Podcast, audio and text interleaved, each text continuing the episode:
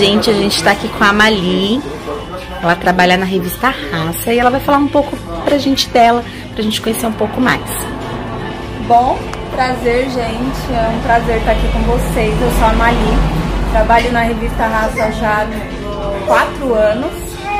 E é uma experiência maravilhosa, eu praticamente cresci vendo a raça, né? Eu, com 24 anos, jamais imaginaria trabalhar numa revista de peso como a revista Raça. E quando eu entrei lá, eu ficava muito surpresa com tudo que eu via, porque eu entrei nova e quando você se depara com tanta coisa que você nunca imaginou que poderia estar acontecendo, é um baque enorme, né? E aí você para pra analisar e você pensa, meu, isso acontecia comigo e eu não prestava atenção. Isso passava batido. Então a raça, ela me ensinou muito, ela me. Ela, ela é a minha formação, ela é um prazer. É um prazer estar aqui com vocês. E bom, a revista Raça, ela tá aí há 23 anos no mercado, né? Ela é, tem praticamente minha idade. E quando eu comecei a trabalhar lá foi, foi um baque, porque eu comecei a trabalhar muito nova. Na verdade, eu falei, mas eu fui buscar aqui na memória, eu trabalhei em dois períodos na raça. Eu trabalhei dos 15 aos 18 anos. E aí a raça ela teve uma mudança e eu voltei a trabalhar na raça aos 20 e tô até hoje com 24 anos na raça. E eu falo que a raça ela foi a minha base, né? Ela foi quem me estruturou hoje como pessoa. Porque ela me ensinou muita coisa, muita coisa que antes a gente via e passava despercebido e você passa a ver totalmente com outros olhos. E a raça ela foi muito importante na minha formação de não só cultural, mas minha formação como pessoa, né? Acho que é isso como é o dia a dia na redação? Como Olha, que entrou a tecnologia na revista? A revista Raça, como eu falei, ela está há 23 anos é, no mercado. E ela tem sido impressa o tempo todo, né? Então ela era uma revista que falava apenas sobre cabelo. E aí mudou totalmente e a gente teve que se adaptar, né? Porque ela passou a falar sobre cultura, ela passou a falar sobre política. Então, nosso dia a dia é totalmente corrido, é totalmente voltado às notícias, porque, querendo ou não, além da impressa, nós temos o digital, a revista digital, mas nós temos um site que é atualizado durante o dia inteiro, que é para dar notícias durante o dia todo. A gente não foca só na questão racismo, mas a gente foca na questão estética, a gente foca na questão de beleza, a gente foca na questão cultural, a gente foca em política. Então a revista ela não para, né? O tempo todo você tendo que se atualizar, é o tempo todo todos os computadores ligados em notícia, é a gente escrevendo o tempo todo, é uma correria. Não é fácil não. E se adaptar à tecnologia é difícil. Antes eu estava conversando com você, a tecnologia ela veio para surpreender a gente. Ela veio para mudar tudo que você pensava. É, igual eu tava falando, a, existem pessoas que ainda querem o impresso, que sentem o prazer de pegar a revista na mão, de folhear a revista, mas você existe aquelas pessoas que são rápidas. Elas querem abrir o site e ver a notícia ali. Entendeu? Então você teve, a gente teve que se adaptar, sair do impresso, né? Mudar totalmente o nosso foco. O Instagram hoje da revista Raça, a gente está com o Instagram que foi assim a última rede social que nós entramos. A gente já está com 35 mil seguidores. Um, saímos do zero, que realmente nós nem tínhamos Instagram, para 35 mil seguidores. E hoje nós conseguimos conversar muito mais com as pessoas via internet do que via impressa. Interessante. E faz muito tempo que houve essa mudança, essa migração para online? Olha, de uns dois anos para cá. A gente teve que, que mudar, logicamente, com, com a tecnologia. Chegou o Facebook, nós tivemos que fazer um Facebook, uma página no Facebook para conversar com as pessoas, mas aí a gente viu que não era só isso.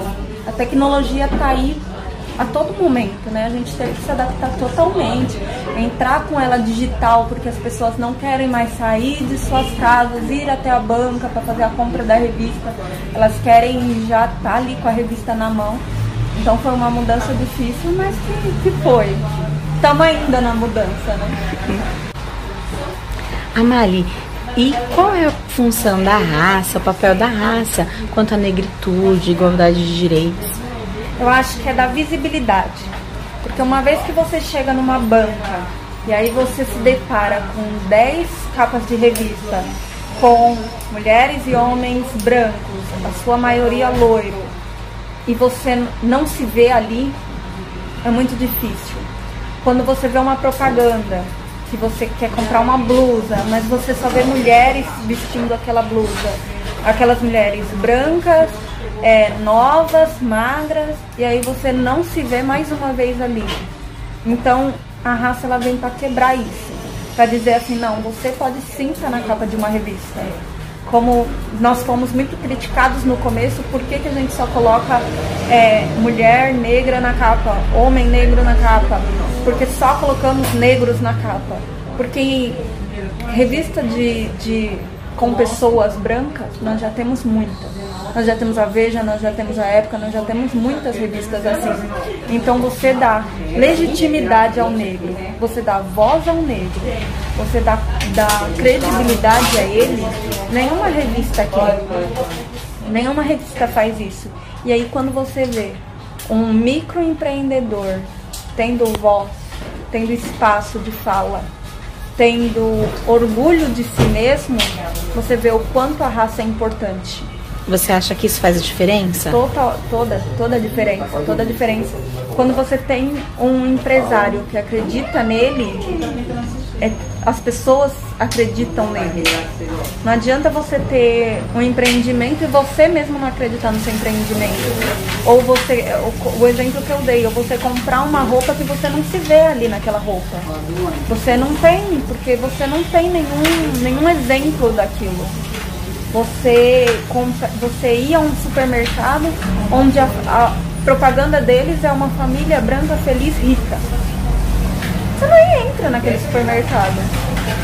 Existe um, um supermercado que o lema deles é ai, lugar de gente feliz, né? E aí você imagina o que é um lugar de gente feliz? É um lugar de gente com dinheiro.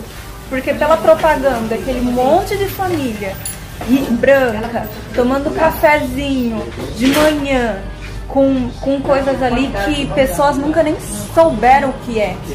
Você não, não dá legitimidade para aquilo. E quando você tem uma revista que traz, não, você pode sim, você consegue.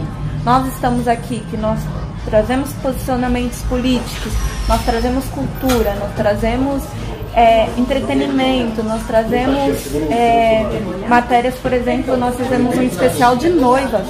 Onde você vê um especial de noivas, você vê só gente branca. Parece que só gente branca casa. E não é isso. Sabe? Negro casa, negro tem dinheiro para ir lá e comprar um bom vestido. Então por que não apresentar isso a eles? Entendeu? E você, com toda a experiência e vivência que você tem, quando você pensa daqui um ano, onde você se imagina? Olha, é uma pergunta bem difícil que você me fez. Eu fiquei pensando e eu, eu espero assim. É lógico que a gente luta por várias coisas, né? E eu, como mulher negra, militante e feminista, a única coisa, eu não, não quero, eu quero chegar ao, ao topo, né? Você espera, todo mundo espera chegar ao topo. Mas eu não, eu não gosto de pensar em mim solo. Eu acho que você pensar individualmente é a pior coisa que tem. Você querer crescer individualmente. E se eu pudesse escolher, eu falaria: não, eu, eu não quero, eu quero mudar, mas eu quero mudar tudo que tem ao meu redor. Eu quero poder andar na rua, por exemplo, é, sem ser assediada.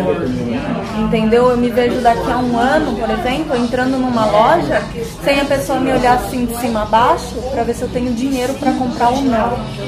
É assim que eu me vejo daqui a um ano, sem precisar recorrer tudo a não pegar, por exemplo, não pegar celular dentro da bolsa se você está dentro de uma loja. Esse é o nível que nós estamos entendeu? E você não poder é, entrar com mochila em loja. A gente até brinca entre nós, né? Que existe o manual do negro. Coisas que você não pode fazer se você entrar numa loja. Você não pode entrar numa loja de guarda-chuva, você não pode entrar numa loja e procurar o celular na bolsa, porque você pode ser acusado de roubo. Entendeu? Então, são, eu me vejo daqui a um ano sem precisar passar por tudo isso, podendo andar tranquilamente na rua, podendo entrar em qualquer loja, independente da loja, e ser tratada bem. É assim que eu me vejo daqui a um ano. Ai, muito legal. Obrigada pelas respostas. Imagina.